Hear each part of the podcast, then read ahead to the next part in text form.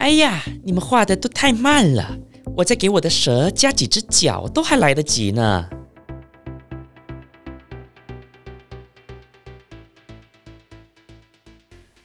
Hello，大家好，欢迎来到这里说的不只是故事，我是昭训，陪你一起找寻生活中的知识与故事。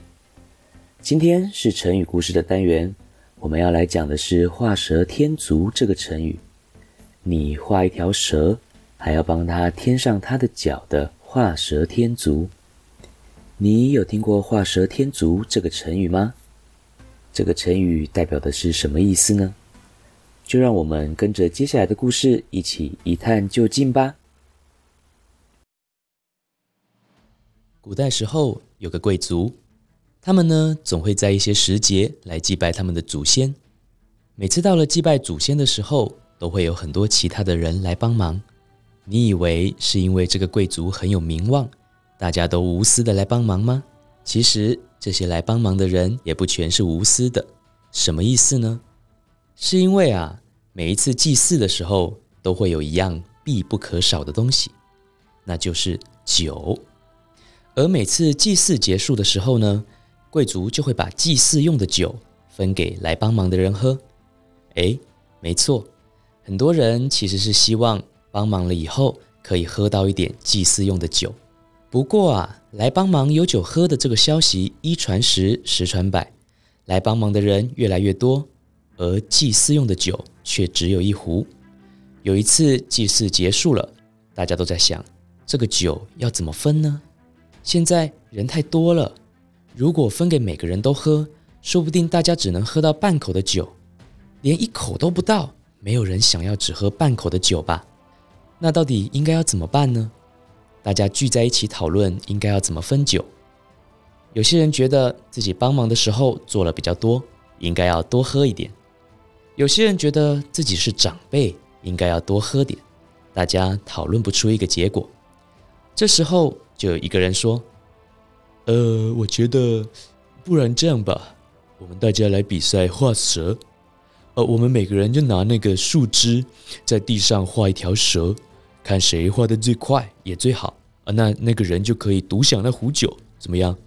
众人心想：画蛇这么简单，那我肯定会赢的。于是就答应了这个提议。他们找了一个不喝酒的人当裁判，倒数三、二、一，开始！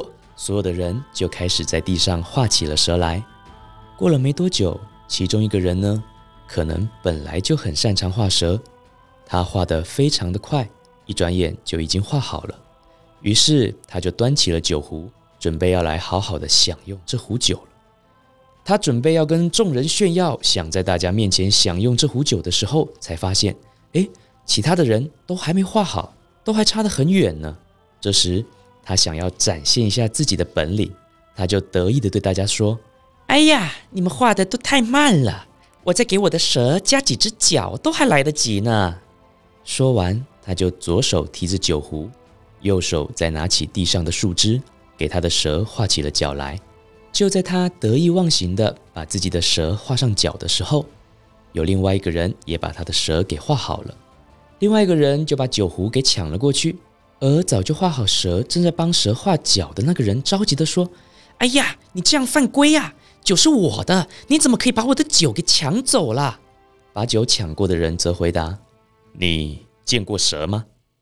蛇是没有脚的，你把它画上了脚。”那它就不是蛇了，所以第一个画好蛇的人是我，而不是你。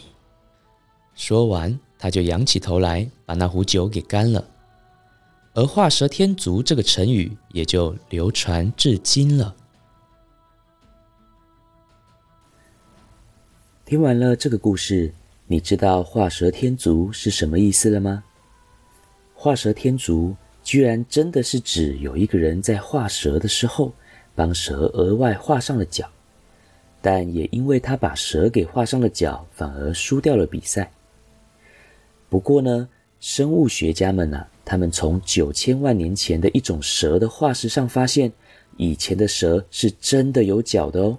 因为对于蛇来说，脚的存在反而会不利于蛇的生存，于是，在演化的过程中，蛇的脚就渐渐退化，最终就消失了。所以，现在的蛇才没有脚。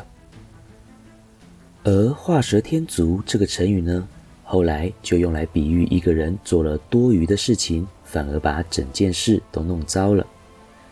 你有没有曾经做过什么多余的事情，导致整件事情都被弄糟的经历呢？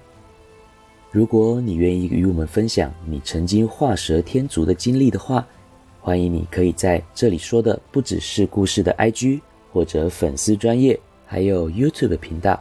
或者任何 podcast 可以留言的地方与我们分享哦。当然，听完这个故事，大家知道一件事情：如果你还没有满十八岁的话，是不可以喝酒的哦。